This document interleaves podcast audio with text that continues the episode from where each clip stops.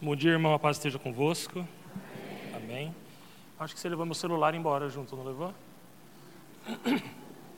Não, eu preciso marcar o tempo também. Ah, quem está com sono, fala amém. Quem já perdeu a hora, fala amém. Amém. Eu perdi a hora. Na minha cabeça o culto começava às 10 e eu cheguei cedo, 10 e 15. E aí já estava no meio do louvor sentei do lado do pastor, e aí você vê a diferença de um pastor abençoado, né? Eu vou puxar um pouco de saco agora para aliviar para o meu lado, que vai vir uma bronca depois. Eu falei assim, aí, você estava nervoso? Ele abriu a Bíblia e ele estava com o sermão pronto já, que ele preparou durante o louvor. O, olha isso, isso é incrível. Esse é o pastor Joel, né? Deus abençoe sua vida, pastor, viu? Vamos orar? Feche os olhos onde você está. Senhor Deus amado Pai, nós estamos em Tua santa presença e queremos agradecer. Agradecer porque Sua promessa se cumpre hoje, que diz: onde dois ou mais estiveres reunidos em Teu nome, ali o Senhor também estaria. Senhor, que o Teu Espírito Santo possa vir ao nosso encontro nessa manhã e que possamos, na meditação da palavra, conhecer ainda mais de Ti. Que a Tua graça permaneça sobre nós, Pai. É isso que te pedimos, em nome do Seu Filho Jesus Cristo. Amém. Amém?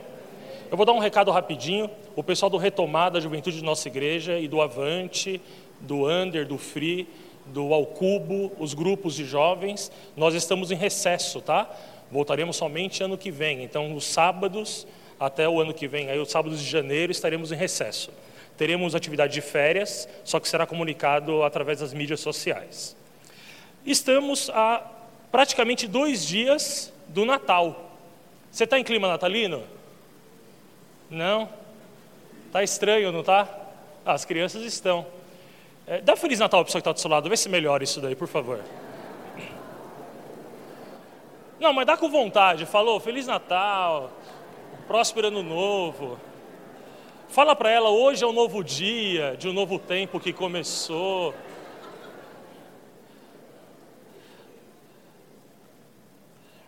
O Natal é a data alta da celebração da cristandade, o Natal e a Páscoa. Não à toa as duas fazem menção a momentos fundantes da fé cristã. O primeiro é o nascimento do Messias, do prometido, que nós celebraremos daqui dois dias, né, à meia-noite. É evidente que algumas igrejas atacam aqueles que comemoram o Natal, dizendo que o Natal, na verdade, não aconteceu dia 25 de dezembro. Mas a pergunta que eu faço é: quem se importa? O importante é que celebramos o nascimento de Cristo Jesus. E este nasceu, e este existiu, este existe e para sempre existirá. Então nós comemoramos o Natal nessa data simbólica. A Páscoa comemoramos o sacrifício de Cristo, que é o fim do seu ministério como homem. Quando ele diz a célebre frase está terminado. Quando ele termina o projeto celestial da encarnação de Deus entre os homens. Só que nós podemos, podemos cometer alguns erros eh, na celebração do Natal. E para todo possível erro, nós temos uma segurança que está na Bíblia Sagrada. Se você consulta a Bíblia, você tem todas as indicações para poder ter uma vida assertiva cristã. E é isso que nós veremos hoje. Para que não cometêssemos equívocos, como por exemplo, comemorar o Natal sem ter a plena compreensão de quem Cristo Jesus é, ou comemorar o Natal sem a compreensão de como celebrar o Natal junto a Cristo, ou ainda encher a barriga e encher a cara, dia 25 de dezembro, sem entender o verdadeiro sentido do Natal, que é o cumprimento da promessa natalina. Para que pudéssemos celebrar o Natal de maneira assertiva, e não somente nós, mas como todos os nossos irmãos, Cristo, junto com Deus Pai e Espírito Santo, promoveram um plano perfeito. Antes da vinda do Messias, veio um profeta para preparar caminho veio um profeta para preparar os corações para receber o Rei da Glória. Este profeta se chamava João Batista. Nós falaremos hoje sobre João Batista, este grande homem de Deus. João Batista ele era tão grandioso que o próprio Jesus Cristo dirá que não nasceu maior homem, filho de mulher, do que João Batista. Um grande homem. E nós vamos entender a mensagem de João para que possamos então entender a dimensão da celebração natalina. Eu quero começar com os irmãos, por gentileza. Nós vamos aí é, andar um pouquinho pelos evangelhos. Que os irmãos abram em Lucas, Evangelho de São Lucas, capítulo 3.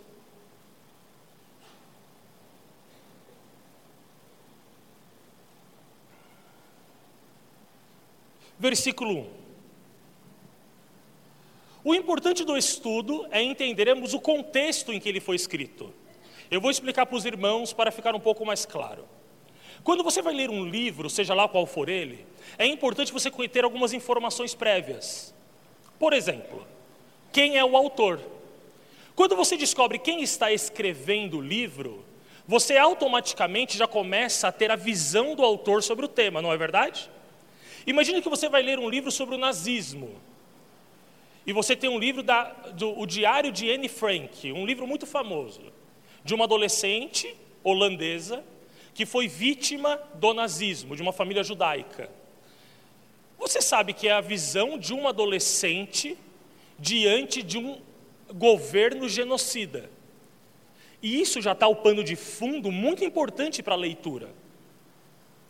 Aqui nós vamos andar pelos evangelhos, e eu vou começar com Lucas. Lucas ele é um historiador. O que, que é um historiador? Lucas ele tem uma grande preocupação em provar historicamente a veracidade do Evangelho. E como que nós provamos a veracidade de uma história? Dando provas. Que tipo de provas? Provas é, temporais, relatos de testemunhas e assim por diante. É o que Lucas vai fazer aqui no comecinho. Ele começa dizendo o seguinte: no 15º ano do reinado de Tibério César. Eu quero começar aqui com os irmãos, parece estranho, mas é importante. Lucas é o único que data quando foi que João Batista veio. E por que essa data é importante? Preste atenção aqui que isso é legal. Quem é Tibério César? Tibério César, ele é filho de César Augusto. E quem é César Augusto? é o primeiro imperador romano. Então você consegue lembrar do Império Romano dos filmes e das novelas? O primeiro grande imperador romano, ele tem um filho adotivo que também passa a herdar o seu reino, que é Tibério César. Continue comigo. Quando Pôncio Pilatos era governador da Judéia, Pôncio Pilatos todo mundo conhece. Foi aquele que lavou as mãos no julgamento de Jesus, lembram-se dele? Eu quero te dar uma informação importante. Pôncio Pilatos, ele era governador da Judéia, devido ao que vai acontecer agora, acompanhe comigo. Herodes era tetrarca da Galileia. Só que não somente ele, sabe o que é tetrarca? É quando você tem um reino que é dividido por quatro. Então significa que esse reino aqui era dividido. Vamos lá, olha só. Herodes, tetrarca da Galileia, seu irmão Filipe, tetrarca de Itureia e Traconites, e Lissânias, tetrarca de Abilene. Por que isso é importante para mim para você, para entender o que nós vamos falar aqui sobre Cristo? Esses quatro, eles eram filhos de Herodes o Grande. Herodes, você vai lembrar, que ele foi um grande imperador, um, um grande governador. Herodes, ele era um grande empreendedor. Ele fez coisas incríveis. Ele fez, por exemplo, o porto de Cesareia. O porto de Cesareia, ele era imenso. Ele poderia ter ancorado no seu porto, por exemplo, 60 navios cargueiros de hoje em dia, que ele daria conta. Ele abriu o comércio do povo hebreu para o mundo com esse porto. Ele fez grandes palácios, muitos luxuosos. Ele desenvolveu arquedutos imensos para alimentar povoados distantes com água. Ele era um governador incrível, mas ele era xarope. Ele era muito louco. Parece que a loucura está muito próximo daqueles governantes totalitários, não é verdade? Ele era muito louco. Eu vou te dar um exemplo como Herodes, o pai dessa galera, era muito louco. primeira coisa, ele casou com uma mulher que ele amava. E a mulher era, ela era filha de uma família de nobres. Depois do casamento, ele chamou o seu soldado e falou assim: ó, mata toda a família da minha esposa. Não deixa nenhum vivo, só ela. Com medo da família tomar o poder dele. Muito louco. A mulher dele chegou uma vez e indicou um sacerdote, nós vamos falar sobre isso. Um menino de 17 anos. Herodes foi lá e falou: tudo bem, ele pode ser sacerdote, se tornou sacerdote, e começou a fazer um ótimo trabalho. O que, que ele fez? Mandou matar. Ele matava todo mundo. Ele mandou dois filhos dele estudarem em Roma. Aí a irmã de Herodes chegou do lado dele, que deveria ter uma índole muito parecida com a do irmão, e falou assim: É, quando seus filhos voltarem, eles vão ser melhor que vocês. Ele falou: Então mata os dois, mandou esganar os dois em Roma. Tinha um ditado popular que dizia o seguinte: É melhor ser inimigo de Herodes do que filho dele. Esse era Herodes. Herodes, quando ele morreu, ele estava no leite de morte, ele chamou a irmã dele e falou assim: ó, quando eu morrer, eu quero que toda a família de Israel tenha um membro da tua família assassinado, porque eu quero que haja grande tristeza no meu velório. Louco. E aí ele morre, e os filhos herdam. Dentre eles, esse Herodes, que também não era muito são. E Herodes começa a cometer muitos desvios de governo. E o povo de Israel vai até Roma e fala assim: ó, Herodes não está legal aqui, na Galileia. Nós queremos que vocês mandem um interventor para tomar o governo aqui. E mandam Pôncio Pilatos. Deu para entender? Pôncio Pilatos ele vai lá governar para falar assim, pessoal, vamos organizar isso daqui que está uma bagunça. Então é isso que Lucas está falando. Então agora vamos entender melhor. Seu irmão Filipe e assim os seus outros irmãos, eles é, são tetrarcas. Anás e Caifás exerciam sumo sacerdócio. E aí você tem um grande problema. Sumo sacerdócio na isso é só introdução, irmãos, preste atenção. Sumo sacerdote na Bíblia não podem haver dois. É somente um. Ainda existe um sumo sacerdote hoje que é Jesus Cristo. É somente um. O sumo sacerdote é a figura de Jesus, é o símbolo.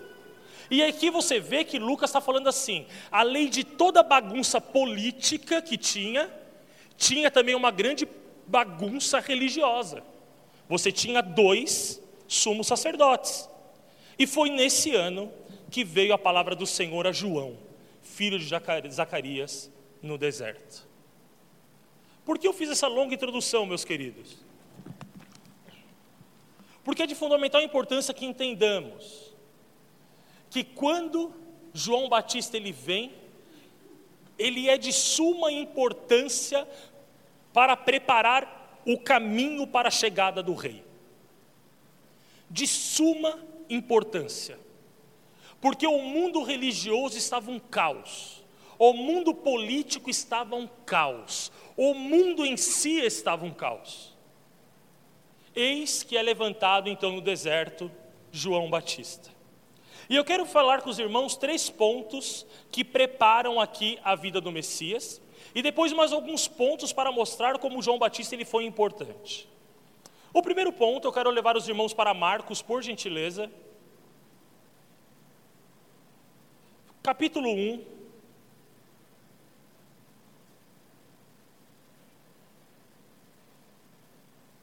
versículo 1. É onde vamos nos basear nesse primeiro momento.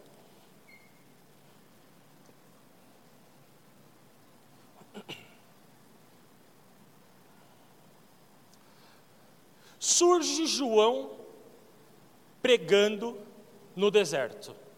E este é o primeiro sinal de que o reino estava chegando. Leiam comigo. versículo 2: Conforme está escrito no profeta Isaías: Enviarei à tua frente o meu mensageiro, ele preparará o seu caminho, vós que clama no deserto, preparem o caminho do Senhor, façam veredas retas para ele. A pastora Sandra deu uma introdução importante explicando o que é, são veredas. Veredas é caminho, caminho.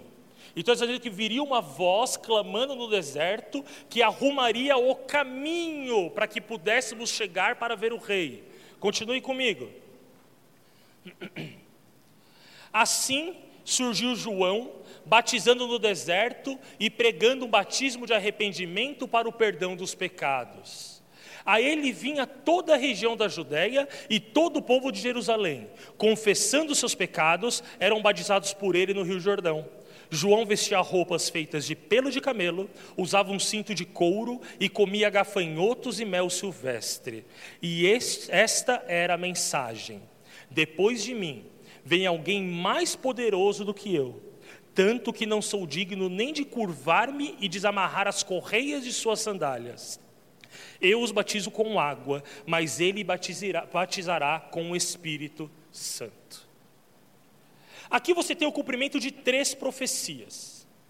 Só que se você prestar atenção no texto, Marcos ele cita só dois textos. Mas aqui se cumprem três profecias. E você sabe por que profecia é importante? Porque geralmente as profecias messiânicas, elas datam de centenas de anos antes do fato. E quando você tem três profecias messiânicas se cumprindo, isso testifica a veracidade do fato, deu para entender? A primeira profecia, que ele diz que é Isaías, não é Isaías, é Malaquias.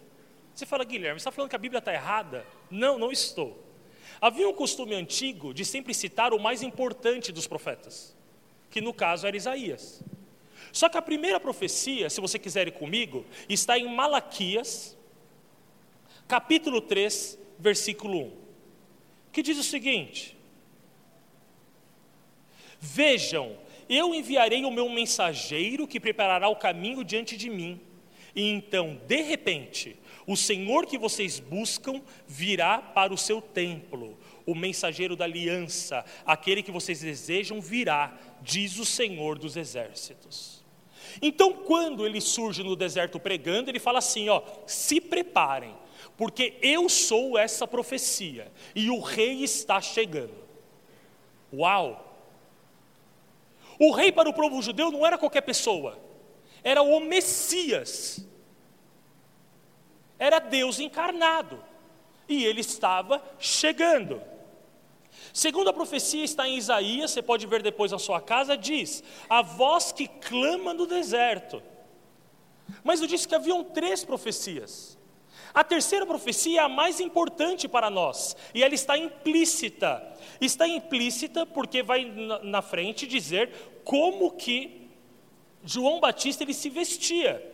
E se você for para Malaquias, capítulo 4, versículos 5 e 6, eu quero ler com você e explicar por que é tão importante essa profecia. Olha aqui para mim, preste atenção. Essa é a última profecia, grande profecia dada por Deus ao seu povo. A última. Após isso, Deus se calou por 400 anos. É a última profecia. E olha o que ela diz: Vejam, eu enviarei a vocês o profeta Elias antes do grande e terrível dia do Senhor. Ele fará com que os corações dos pais se voltem para os seus filhos, e os corações dos filhos para os seus pais. Do contrário, eu virei e castigarei a terra com maldição. Mas aonde está isso no Evangelho segundo citando João Batista? João Batista, ele comia mel silvestre e se alimentava de gafanhoto. E ele vestia roupas feitas de pelo de camelo. Vamos entender primeiro quem era Elias, para entender quem era João Batista. Elias, ele era um grande profeta. Elias, ele trazia uma mensagem de arrependimento para o povo. Olha aqui para mim preste atenção que é arrependimento. Você só se arrepende daquilo que você conhece. Esse é o motivo que nós não disciplinamos criança antes que ela entenda o sentido da palavra não. Porque é injusto. Você não concorda comigo? Como eu vou punir uma pessoa se ela não tem o conhecimento prévio do que é certo e errado? Elias ele vem para exortar o povo de Israel. E ele vem trazer uma palavra de arrependimento. E ele confronta as autoridades idólatras. Ele chega e fala: Vocês estão loucos. Vocês conhecem a palavra de Deus. Pela tradição, vocês conhecem a manifestação do Deus verdadeiro. Pela palavra, vocês conhecem quem Ele é e como Ele se mostra. E vocês optam em adorar imagens, ou até mercandejar aquilo que Deus lhe deu. Esse era o profeta Elias. Elias ele se vestia com pele de camelo. E ele vivia como um ermitão, separado do povo. Então o texto, quando fala que mandaria Elias, os espíritas pegam esse texto e distorcem, dizendo que João Batista é a reencarnação de Elias. Eu sinto muito pelos kardecistas que não conhecem a própria doutrina, porque para reencarnar, segundo eles, é preciso desencarnar, e eles não sabem que Elias não morreu, ele subiu aos céus em carne. Não se trata de uma reencarnação, se trata do espírito que estava em Elias, agora se manifesta em João Batista, o grande profeta que fala em nome de Deus. A vida de João Batista e a vida de Elias são muito parecidas. E tem muito a ver com o meu e o seu Natal. Porque a vida de Elias e a vida de João Batista era uma denúncia para a religiosidade que existia na época. Eles eram homens simples. Eles vestiam o que tinham. A pele de camelo é um simbolismo muito forte entre o povo, porque era roupa que quem não tinha o que vestir, vestia. Isso mostrava, e para nós, que o foco não está nos bens materiais, mas em algo muito além disso. João Batista, ele comia mel silvestre, e grilos. Você fala, nossa, que nojo, gafanhoto. Você fala, que nojo, comer gafanhoto. Mas calma, não é o bicho o gafanhoto. Gafanhoto é uma frutinha que está no deserto que somente as pessoas extremamente pobres comiam. Extremamente pobres, por isso que chamava gafanhoto. Porque gafanhoto come tudo. Ele optava pela vida simples para denunciar o luxo dos religi religiosos. Esse era João Batista e esse era Elias. No versículo 6 de Marcos, se você for comigo, por favor, de Marcos 1, nós vamos continuar o nosso estudo expositivo da vida de João Batista.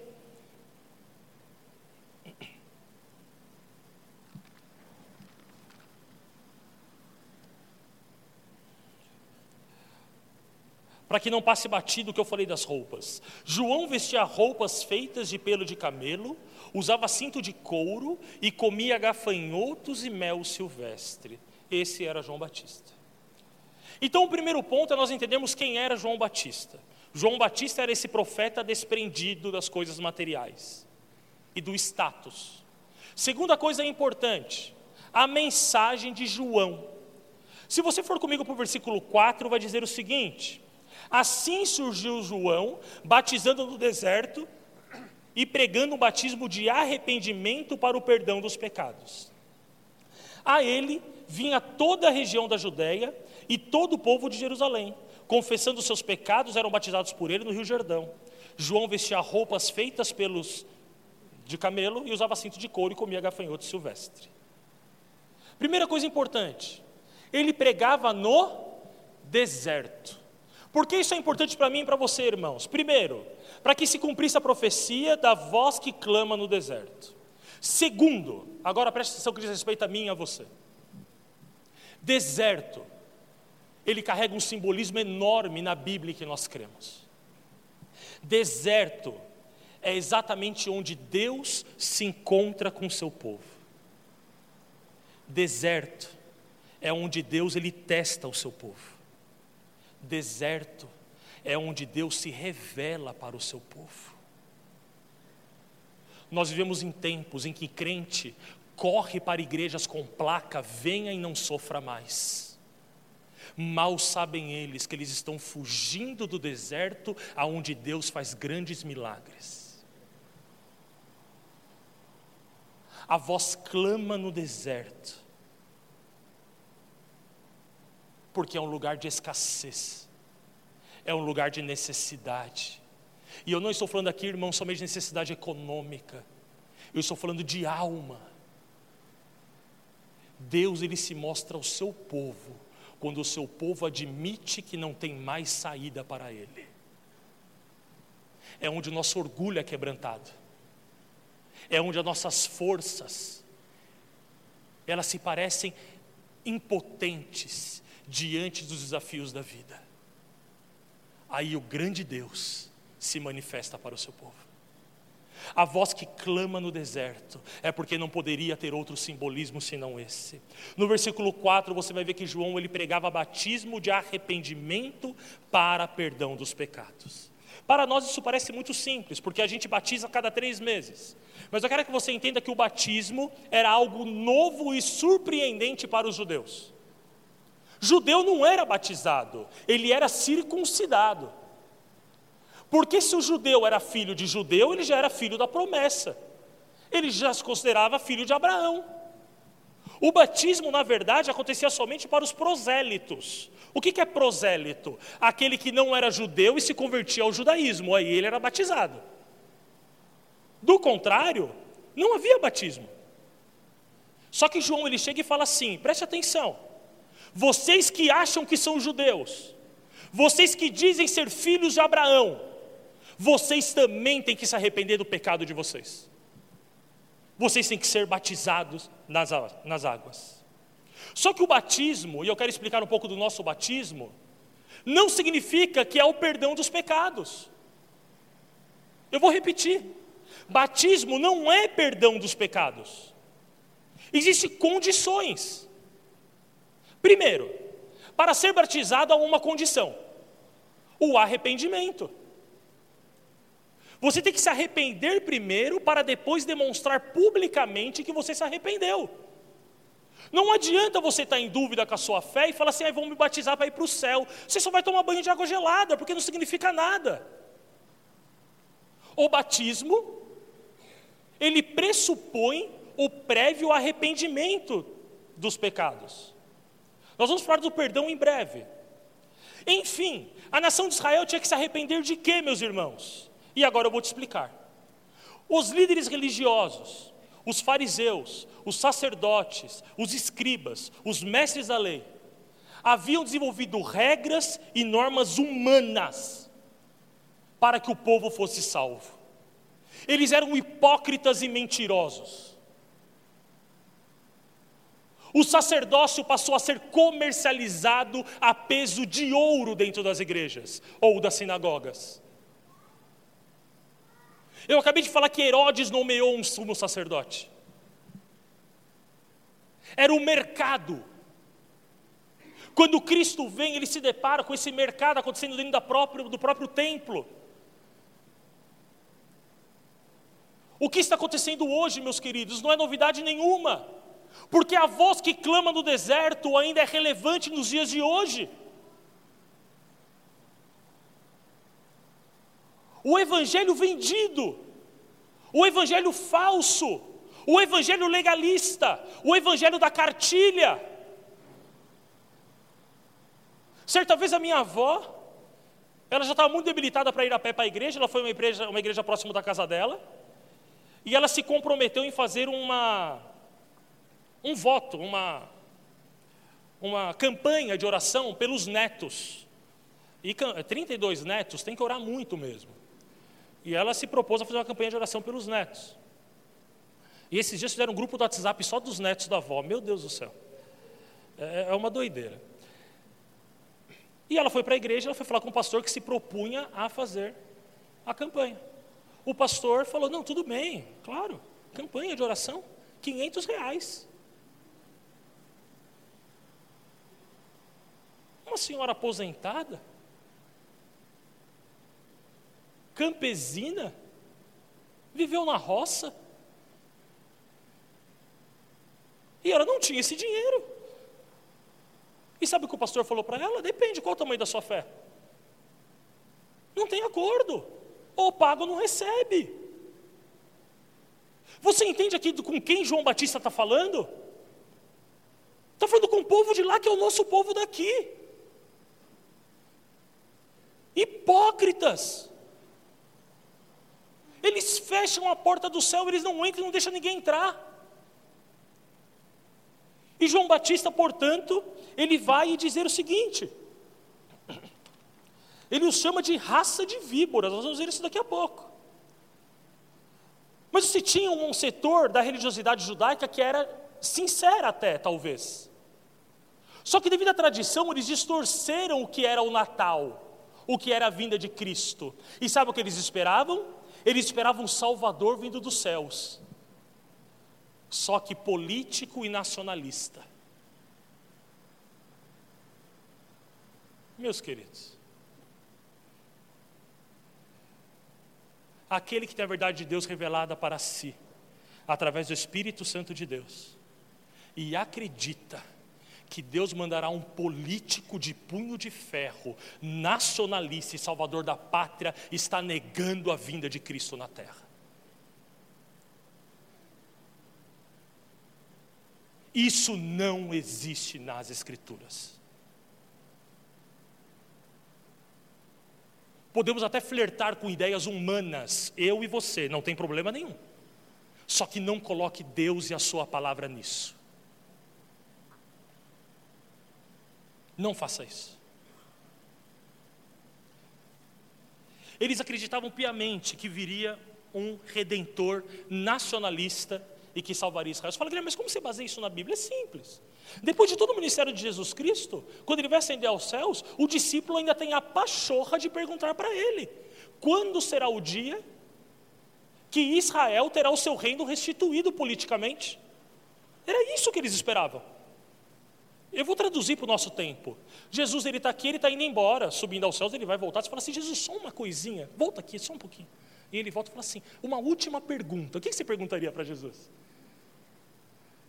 Ele fala assim: quando que Ferraz vai ser do Senhor Jesus? Você está de brincadeira. Ele não vem salvar politicamente seu povo, ele vem trazer algo muito superior a isso. Havia desaparecido do Antigo Testamento a ideia de que era necessário a vinda do Deus no campo espiritual da libertação.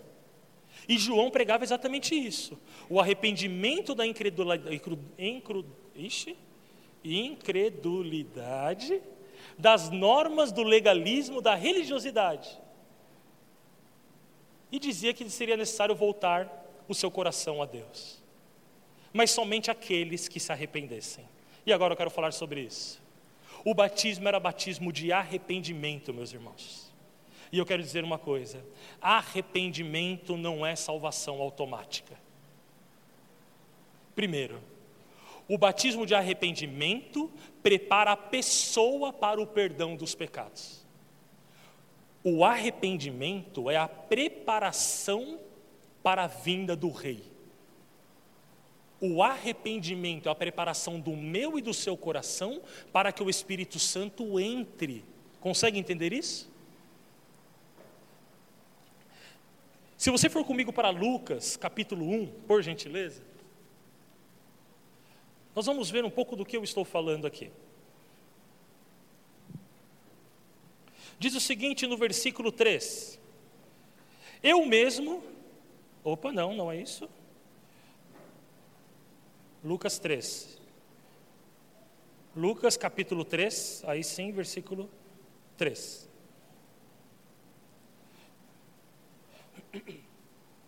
Ele percorreu toda a região próxima ao Jordão, pregando um batismo de arrependimento para o perdão dos pecados. Então significa que o arrependimento é o pressuposto para que os pecados sejam perdoados. Como está escrito no livro das palavras do profeta Isaías: Vós que clama no deserto, prepare o caminho para o Senhor, façam veredas retas para ele, todo vale será aterrado e todas as montanhas e colinas niveladas. As estradas tortuosas serão endireitadas e os caminhos acidentados aplanados, e toda a humanidade verá a salvação de Deus. Primeira coisa importante aqui: caminhos aplanados. O que é caminho aplanado? Após o arrependimento é necessário dar fruto de arrependimento, meus irmãos. Nós temos uma máxima cristã que todo mundo entende, só que se você estudar a fundo, ela é falsa. Que diz: venha a Cristo como está. Não! Não venha a Cristo como está. Venham a Cristo arrependidos. Para que você possa reconhecê-lo. Porque aquele que não se arrepende não reconhece Cristo. Eu vou te dar um exemplo prático disso. Aquele que não se arrepende do ódio que prega pelos seus irmãos, não consegue reconhecer Cristo. Mas como não? Simples. Quando ele vê o seu inimigo se dando mal, sabe o que ele fala? Está vendo? Aquele que me viu na prova e não me ajudou, agora vai me ver no palco e vai me aplaudir. Não reconhece Cristo, porque não se arrependeu. Aquele que vive da mentira e não se arrepende, quando ele se livra de ser pego no flagrante, sabe o que ele fala? Glória a Deus, que passou pano no meu pecado. Não venha a Cristo como está. Venha a Cristo arrependido. E dê frutos de arrependimento. Frutos de arrependimento. Corrija o seu caminho. Ah, Guilherme, então quer dizer que eu tenho que arrumar minha vida para vir para Cristo? Não é isso que eu estou dizendo. Reconheça que é necessário endireitar as suas veredas. Sabe o que significa o, o, o monte ser aplanado? Está falando do meu e do seu orgulho. Ninguém reconhece o rei que está chegando se é orgulhoso, por um motivo muito simples.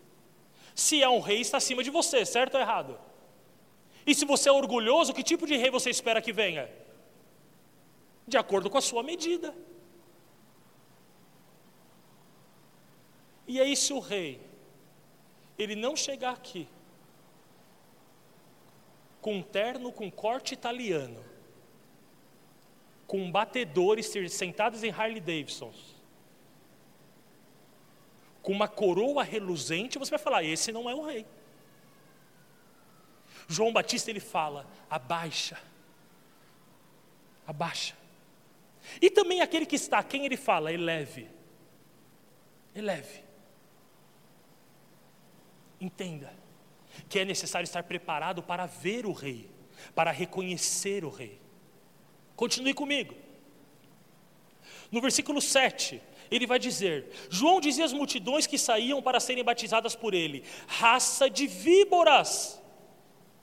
Ele fala: serpentes, traíras. Quem deu a vocês a ideia de fugir da ira que se aproxima? Se você for para Mateus, você vai ver com quem ele está falando. Ele está falando com os saduceus e com os fariseus, pessoas que conheciam a verdade, que tinham a palavra e que deturpava para poder ganhar com isso. Eu não sei se você sabe, os saduceus eles passam a enriquecer de maneira absurda no Império Romano. O império que oprimia o povo judeu. Você tem uma casta que enriquece. E sabe como enriquece, meus irmãos? Através da corrupção da religião. O imperador logo percebeu que era necessário estar com os saduceus para poder controlar o povo. E fazer isso de uma maneira que talvez a gente nunca tenha visto. Ele chegava para o povo e falava assim: "Em verdade te digo que Deus falou comigo que esse imperador ele foi nomeado pelo próprio Deus. Ou é necessário obedecer. Corrupção religiosa. Se você tem dúvidas se está na Bíblia, Flávio Josefo, ele vai escrever um texto somente sobre os saduceus, que é um historiador. Ele não tem nada com a Bíblia. E ele vai dizer que se enriqueceu de maneira tremenda. Você percebe que nós estamos tão longe do discurso de João Batista? Você percebe que o Natal é preparado por João Batista? Continue comigo. Raça de víboras, quem deu a vocês a ideia de fugir da ira que se aproxima?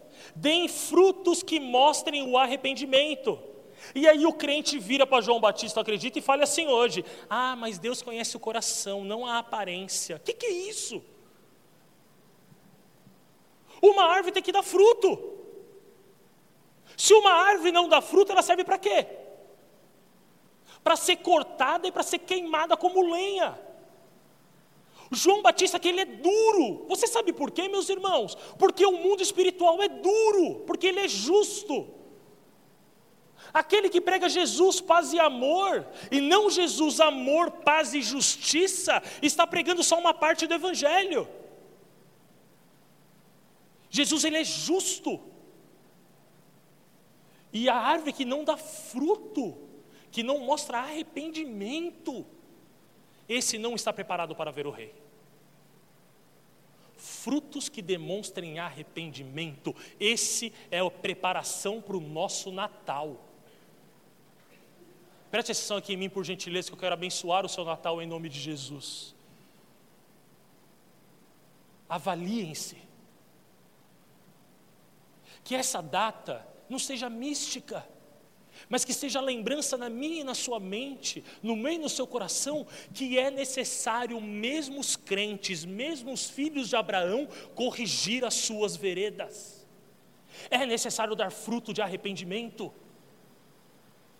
Há uma máxima entre os jovens cristãos que diz o seguinte: ah, o cara falou que eu nem pareço crente, olha que bom, olha que bom.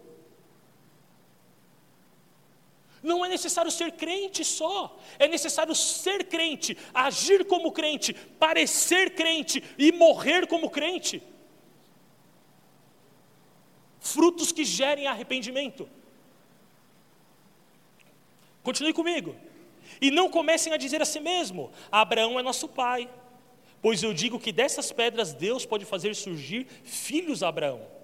E aí ele vem com uma coisa muito categórica: o machado já está posto à raiz das árvores. E toda árvore que não der bom fruto será cortada e lançada ao fogo. Você fala, meu Deus, o que, ele está falando aqui? Continue comigo. O que devemos fazer então? Perguntam as multidões. E eu quero ir com você lá no final. Vamos lá.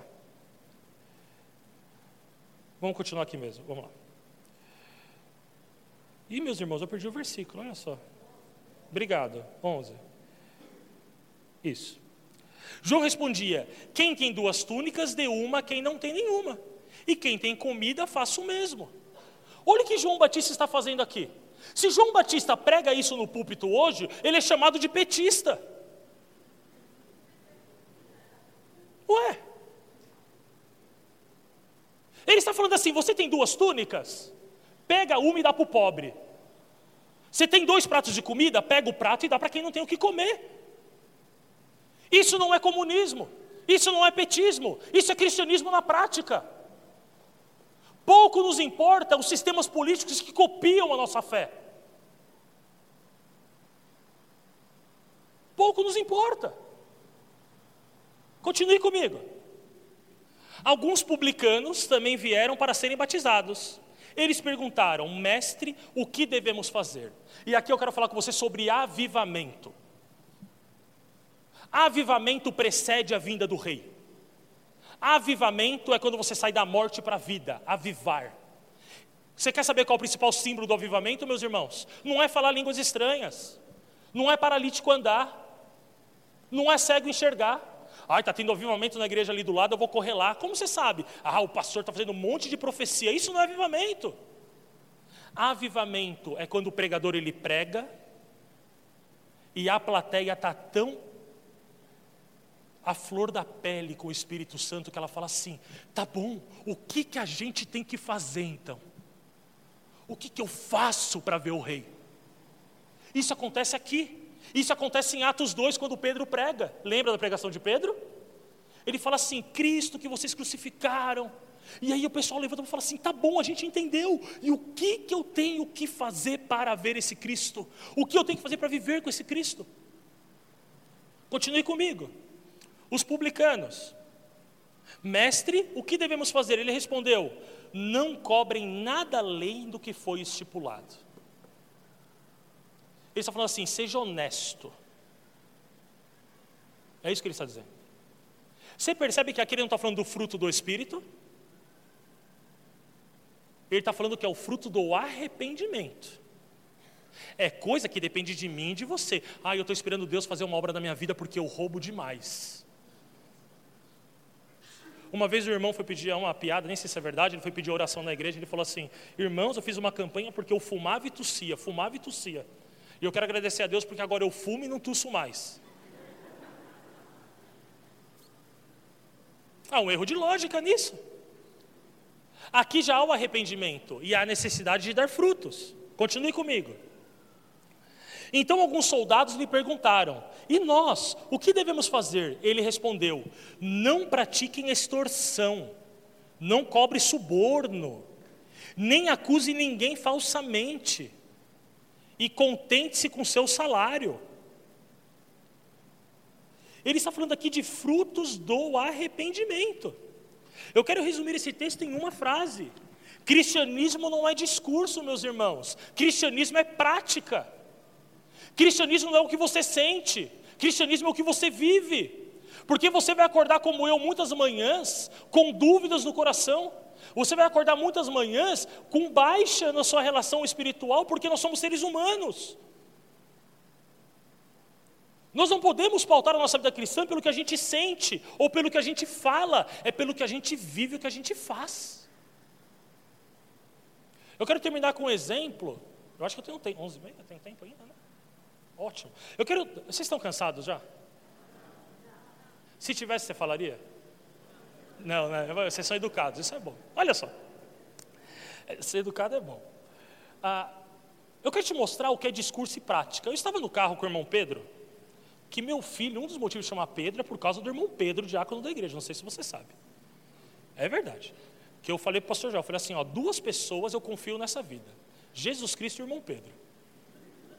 Que o irmão Pedro é demais. A gente estava no carro conversando, indo para ontem, anteontem, e a gente está falando, ele, ele, falou uma frase muito interessante, falou assim, é, porque é importante a gente pregar e viver o que prega. E a gente começou a discutir isso, que é uma frase que todo mundo fala. Ah, aquele pastor não vive o que prega. Mas, irmãos, o que é viver o que prega? Viver o que prega não é ser super crente. Eu vou te contar um exemplo prático que aconteceu com um conhecido meu. Todo mundo gosta de uma fofoca, né? Quando eu falo contar um exemplo de conhecido, todo mundo, nossa, quem será? Eu vou dar um nome fictício, Luzenildo. Não, mentira. É mentira, a história não é boa, então não é ele. Olha só. Havia um pastor de uma igreja, e, por favor, tenha boa vontade de não pegar nas entrelinhas aquilo que eu não disse, tá bom? Tudo que eu disser aqui é o que eu disse explicitamente, por gentileza. Um, um pastor, ele acabou caindo em pecado. Ah, isso não deveria ter acontecido de forma alguma, isso não entra no exemplo que eu estou dando. Ele cometeu adultério, e isso não entra no exemplo que eu vou dar, no exemplo cabal, entra o exemplo pós e ele se arrependeu. É, ele foi afastado da igreja, a igreja não sabia o que aconteceu. Isso é muito importante preservar a comunidade. E ele foi tratado por o pastor presidente da denominação, ele e a esposa. E ele e a esposa, a esposa o perdoou, ele se perdoou e ele se arrependeu. E depois de uns três meses eles voltaram para a igreja. A igreja não sabia e era dia de ceia. Esse pastor ele subiu no púlpito no dia da ceia e ele falou assim: Irmãos, eu estou muito feliz de estar de volta, mas eu tenho algo para contar para vocês. E ele contou o que havia acontecido. E ele falou assim: Eu sei que eu estou de desacordo com a palavra, eu me arrependi, a minha esposa me perdoou. Só que eu só posso ser pastor de vocês se vocês aceitarem ser pastoreado por mim. a igreja se levantou e veio abraçá-lo no púlpito. Eu peguei um exemplo radical para a gente entender que não se trata de super crente. Viver o que se prega, nós pregamos o arrependimento de homens que tropeçam. Dá para entender isso? Nós pregamos a misericórdia de Deus. Nós pregamos a palavra para aqueles que ainda não ouviram. Nós pregamos o Evangelho para os pobres excluídos da sociedade, porque foi isso que Jesus fez. Eu não estou falando aqui, meu querido, de política pública. Eu quero te fazer uma pergunta boba.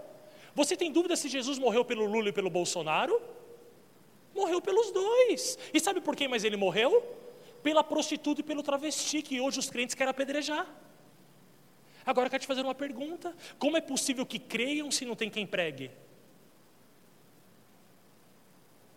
Ah, mas a igreja está de portas abertas. João Batista recebeu a palavra do Senhor e saiu pelo Rio Jordão pregando o Evangelho. Não ficou esperando na caverna dele o pessoal vir para ouvir a palavra. Essa é a palavra de vida. Esse é o discurso do arrependimento. É o cristianismo na prática e não somente no discurso. Vamos continuar para os últimos pontos para que a gente possa concluir ainda hoje para que a gente não emende no culto de Natal. Versículo 7 e 8, você vai perceber que João ele pregava sobre outra pessoa. Isso é fundamental, meus queridos. Ah, eu dou aula de ética cristã, então o que eu vou falar aqui, não diga que é antiético, porque você primeiro tem que saber o que é ética. Ética visa preservar a vida e o objetivo claro. Quando você liga a televisão e fala que sua vida foi transformada porque você é universal, você está pregando sobre você mesmo. Hoje eu tenho dois iates, cinco carros, quatro escravos, nove mulheres, um jet ski e um óculos da ciclotron. Eu sou a universal. Não. Você é o filho do Deus vivo. E eu não quero saber o que você tem, eu quero saber o que você tem feito com o que Deus tem te dado. Porque se Deus te deu dois carros, eu tenho uma notícia para te dar, meus queridos. Provavelmente um deles não é para você.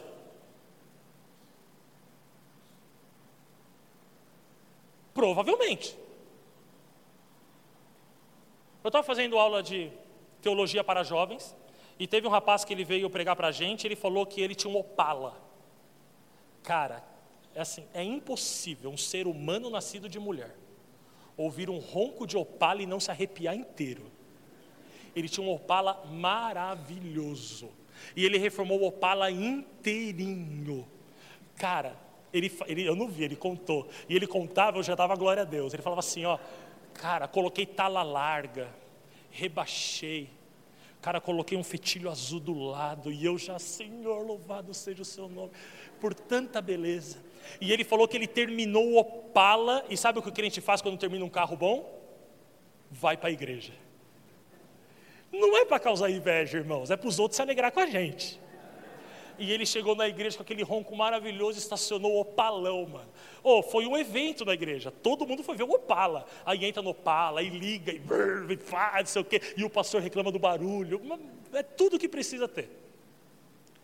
Ele falou que ele estava no culto e Deus falou com ele. E ele falou para mim o seguinte, para nós, ele falou assim, ó, Deus nunca tinha falado comigo e depois desse dia nunca mais falou desse jeito. Deus falou assim, sabe o seu Opala? Está vendo aquela família lá na frente? É para eles. Pega a chave e dá para eles. Você é louco. Imagina. Senhor, eu tenho Fusca, mas por favor, Cara, é a mesma coisa de Jesus voltar na lua de mel do crente. Não pode, entendeu? Aí tá bom. Ele falou que ele não acreditava, ele passou o culto inteiro orando e Deus não falou mais nada. Ai, olha só a lição que ele dá, né? É um homem de Deus. Ai, eu orei para Deus confirmar no meu coração. Confirmar o quê, meu querido? Você quer que Deus desminta o que ele falou? Você já sabe que foi Deus que falou, quer confirmar o quê? Né? Tá bom. Ele pegou a chave do fim do culto e falou assim: irmão, eu quero te presentear com esse Opala. Era o irmão com a esposa e três filhos. Ele contando, irmãos, era de chorar. Aí ele falou assim: Mas sabe o que Deus me deu em troca? Nada. Ele tinha 19 anos. Ele comprou o carro de novo com 30 anos, um carro popular e velho.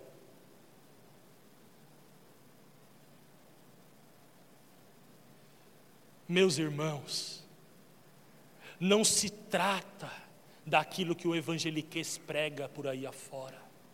Não se trata do que os fariseus e os saduceus dizem que é o reino dos céus. Se trata do caminho que João Batista preparou para que esse meu professor pudesse ver Cristo. Ali ele estava quebrantado. Nesse meio tempo teve seu chamado ministerial. Nesse meio tempo ele foi missionário. Nesse meio tempo ele trabalhou com jovens de vulnerabilidade social. Nesse meio tempo o coração dele foi preparado. E começou abrindo mão daquilo que lhe dava orgulho. Consegue entender o que eu digo? Calma, não estou dizendo que isso é regra. Você não vai perder o que você mais gosta, tá bom? Só que se necessário for, assim Deus o faz. Vamos terminar aqui comigo. Ah. João pregava sobre outra pessoa. Então, esse que estamos falando, pregava sobre Cristo, o Deus encarnado. No versículo 8 você vai ver que o batismo de João, ele é um símbolo do arrependimento. Mas ele vai dizer assim: Eu batizo com água, mas virá aquele que vai batizar com o Espírito Santo e com fogo. Você fala assim, Guilherme, eu entendo mais ou menos, mas assim, qual a diferença de água, fogo, Espírito Santo? É, eu, eu não entendo muito bem, vamos entender então com calma. Primeira coisa importante, quando ele fala batismo com fogo, você tem que entender que Jesus, ele vai batizar os ímpios e os crentes. Jesus vai batizar geral. Nasceu, vai ser batizado. A diferença aqui é a diferença do batismo. Eu vou falar primeiro do batismo com fogo. Você que ora assim, Senhor, manda o fogo no teu espírito. Eu entendo, e a Bíblia fala muitas vezes, que o Espírito Santo é simbolizado como fogo. Só que se você falar assim, Senhor, mande fogo sobre minha vida, como João Batista disse, você vai estar pedindo coisa errada. Porque o batismo com fogo, se você ver o versículo seguinte em Mateus, está falando do machado que está na árvore e que vai cortá-la e que vai queimá-la está falando da condenação eterna. Jesus Cristo é aquele que vai separar o joio do trigo, vai separar os bodes das ovelhas. Por isso que é importante reconhecer o rei. Mas agora vamos nos ater naquilo que nós estamos vendo aqui. O batismo por água ficou claro que é o arrependimento. Eu me arrependo, sou batizado para que todos vejam. E o batismo do Espírito Santo? Pegue sua Bíblia, por favor, em Isaías, capítulo 32.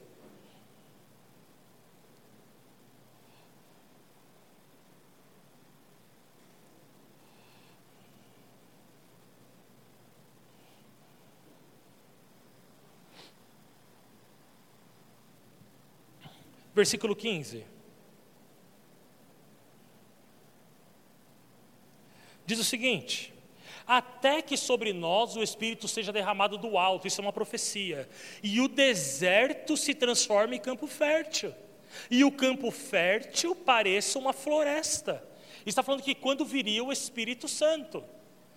Vamos para Isaías 44, 3, aí no mesmo livro. Profecias que falam sobre o batismo com o Espírito Santo.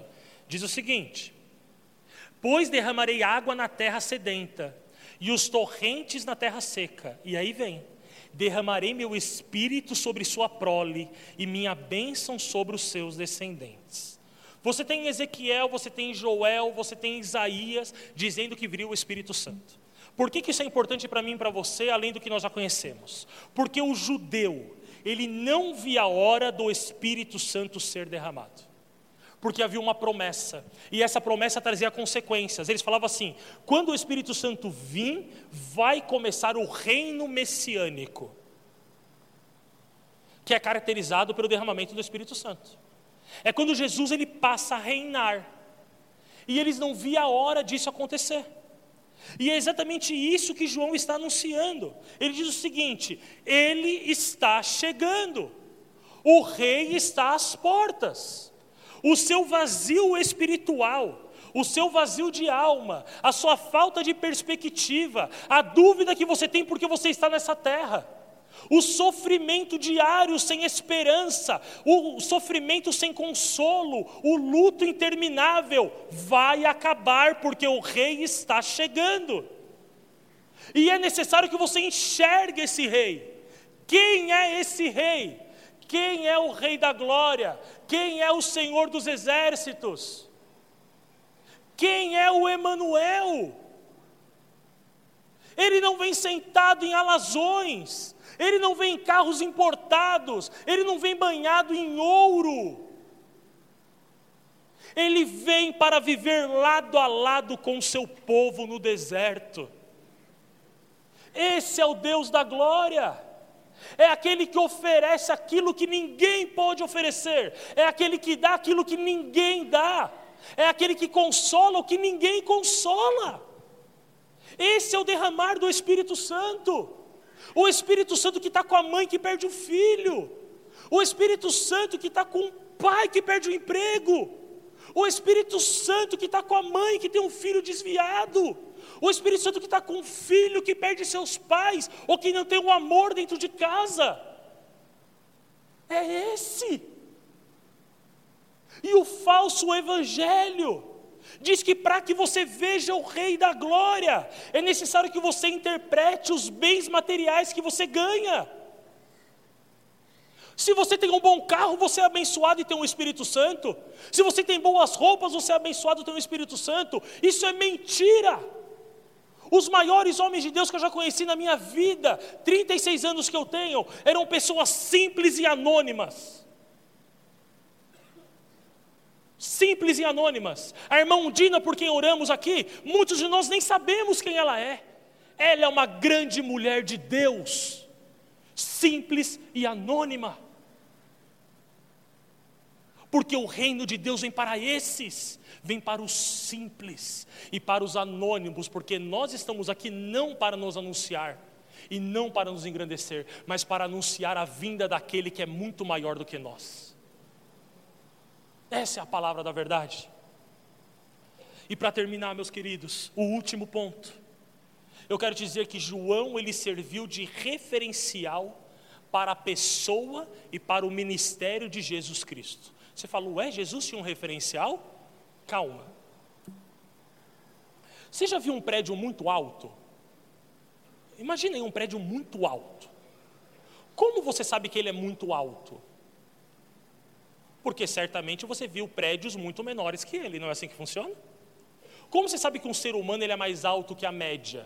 Porque você tem na sua referência a média. Então, quando eu digo que João Batista ele serve como referência de quem Cristo é, eu estou falando de referencial para nós. João, ele é o percursor de Jesus. A grandeza de Cristo é medida pela grandeza de João. Jesus ele vai falar: nenhuma pessoa foi maior do que João Batista. Eu vou contar uma piada que eu vi no pastor. Posso contar uma piada? Tá, não se escandaliza, tá bom? Deus é um Deus bem-humorado, não sei se você sabe disso. Olha só. Ah, lá em Roma, do Vaticano, o Papa ele ganhou um Papa móvel novo. Papa móvel, maravilhoso. Bonito, Mercedes. E ele estava no banco de trás, e o motorista dirigindo, ele falou assim: Mano, o Papa falou, né? Mano, é o Papa Francisco, ele, a gente, ele fala assim mesmo. Ele fala: Meu, que carro! Estaciona aí. E o motorista, mas eu vou parar o carro, para o carro, estou mandando. Não é? Parou o carro. Troca de lugar comigo, porque eu quero dirigir. Porque assim, meu, você ganhar um carro novo e não poder dirigir, é mesmo que você ganhar um doce e deixar na geladeira. É, tem que experimentar. E aí o Papa sentou, cara, pá, sei o quê, e saiu com o Mercedão no Vaticano. E tinha uma blitz. Aí o policial falou, putz. E o Papa deu setinha, encostou, humilde. Aí abaixou o vidro, o policial falou assim, ó. Meu Deus! E, e saiu fora, cara. Aí ele, o comandante, ele falou, vai ver quem está dirigindo. Ele falou, eu não vou ver. Vai, é o Papa que está pilotando. E se o Papa é o motorista desse cara, eu nem imagino quem ele deve ser. Se o Papa é motorista, imagina quem ele está levando. Se João Batista é o maior entre os nascidos de mulher, imagina quem ele anunciou que viria. Meus irmãos, e ele é grande, porque Deus o fez grande. Desde o ventre de Isabel ele era grande, porque ele tinha o Espírito Santo de Deus sobre ele. Só que eu posso falar algumas coisas sobre João, preste atenção aqui em mim. João Batista ele era tão grande, ele era tão abençoado, ele era tão cheio da presença do Espírito Santo de Deus, que ele nunca fez um milagre, ele nunca curou ninguém, ele nunca expulsou um demônio, ele nunca ressuscitou um morto. Como nossa medida está errada, meus irmãos? Ele era grande, porque ele anunciava com a sua boca e com a sua vida a vinda daquele que é o maior de todos, do Deus encarnado entre os homens, o Deus Emanuel que nasceria na noite de Natal. Não é por sinais ou prodígios, mas é porque ele foi preparado para preparar caminho. É Natal. E aí aquela musiquinha fala: E o que você fez? Chega a ter sentido para mim e para você. É Natal. Mas aonde está o nosso coração? Talvez estejamos celebrando a vinda de um rei que não é o nosso rei. Estamos celebrando a vida do rei do consumo, o rei das posses, o rei da comilância e da bebedice. Não. É Natal. E o rei chegou e ele nasceu numa estrebaria, pobre, humilde, filho de trabalhadores, de pai e mãe que pegava CPTM todo dia de manhã. Este é o rei que ficou órfão na sua juventude de pai, assumiu o trabalho de carpinteiro e trabalhou. Esse é o nosso rei o rei que não tinha onde repousar a sua cabeça quando estava na terra, para que assim pudesse dialogar diretamente para aqueles a quem ele veio, os necessitados de alma, de espírito e os necessitados materialmente também. Este é o Rei da Glória. Esse é Jesus Cristo Santo, esse é aquele que habita em nosso meio hoje, esse é aquele que João anunciou. Esse é o Deus Emanuel. Eu quero terminar dizendo uma coisa com pouquíssimas pretensões.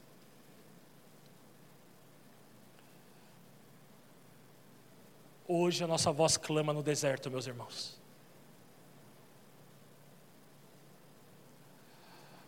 Ao pregar o verdadeiro Evangelho hoje, nós pagamos um preço por isso.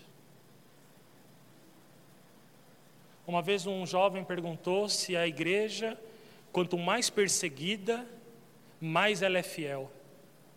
Não. A igreja, quanto mais fiel ela é, mais perseguida ela será. A voz que clama no deserto tem que ser a nossa, meus queridos. E você que nos visita hoje, eu quero te dar uma mensagem, você que já está aqui nessa comunidade também. João Batista anunciou a primeira vinda do Cordeiro e ele veio. Preste atenção aqui em mim, por favor. Hoje eu quero te anunciar a segunda vinda do Cordeiro. O Cristo que nasceu no que comemoramos como Natal, ele voltará. A profecia há de se cumprir novamente. O sol vai escurecer, a lua vai perder o seu brilho e as estrelas cairão e entre as nuvens surgirá o Rei da Glória. Jesus Cristo. E Ele está às portas. Porque o discurso de João hoje ecoa como verdade latente e palpável em nossos corações. Poderíamos adulá-los hoje dizendo que vocês são crentes, estão na igreja, está tudo certo. Não está. É necessário que eu e você nós nos arrependamos profundamente e que possamos endireitar os nossos caminhos e nos achegar a Deus e que Jesus Cristo possa derramar sobre nós o seu Espírito Santo. No seu lugar, eu quero convidar você a fechar os seus olhos em nome de Jesus.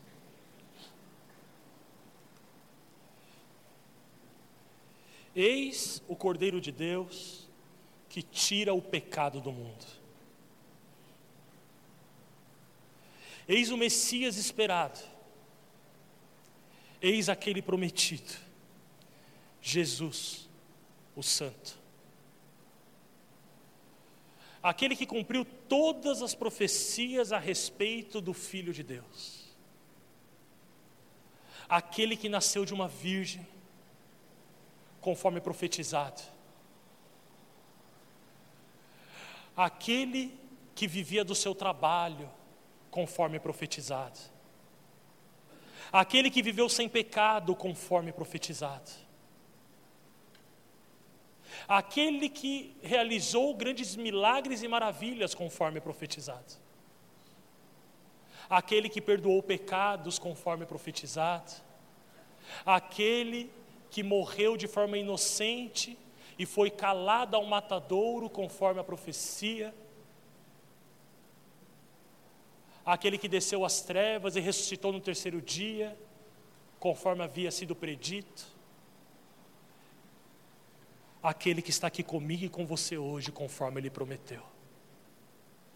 É o mesmo que irá voltar para buscar os seus filhos.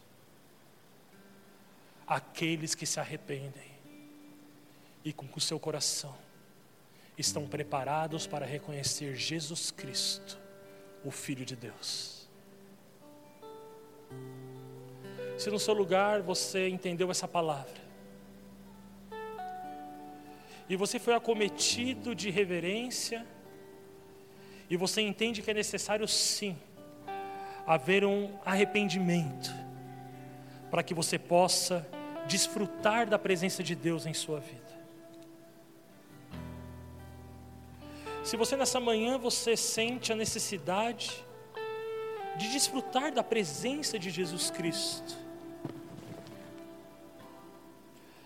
A mensagem pregada, baseada nas Escrituras, nos mostrou que o primeiro caminho era nos arrepender.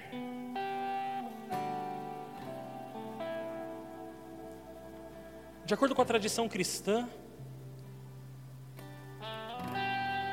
É necessário que esse arrependimento, ele não seja somente um arrependimento interno,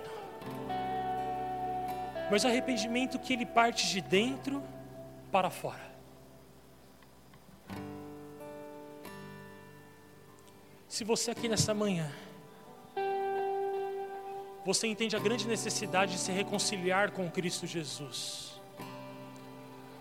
ou se agora você identifica quem Ele é e quer conviver com Ele, quer se entregar a Ele. Eu quero te dar uma grande oportunidade. Se você está aqui conosco e você quer entregar a sua vida a Jesus Cristo ou se reconciliar com Ele, eu quero te convidar a colocar uma de suas mãos no seu coração agora. Se você nessa manhã se entrega a Cristo, ou se reconcilia com Ele, eu quero te convidar a colocar uma de suas mãos no seu coração onde você está.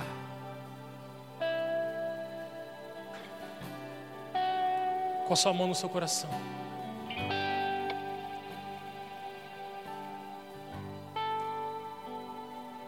Eu quero te orientar a falar com Deus. Você não precisa se levantar, você não precisa vir à frente. No seu lugar, você pode dizer: Senhor, eu me arrependo. Senhor, eu entendo a grande obra que o Senhor tem feito na história da humanidade. E nessa manhã ficou muito claro para mim o propósito que o Senhor tem para a minha vida. Nessa manhã, eu quero convidar o Senhor a derramar o seu Espírito Santo sobre a minha vida. Senhor, eu me comprometo nesta manhã a cultivar frutos da minha decisão.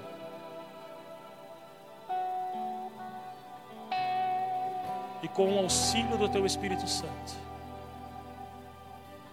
me aproximar cada vez mais de Ti.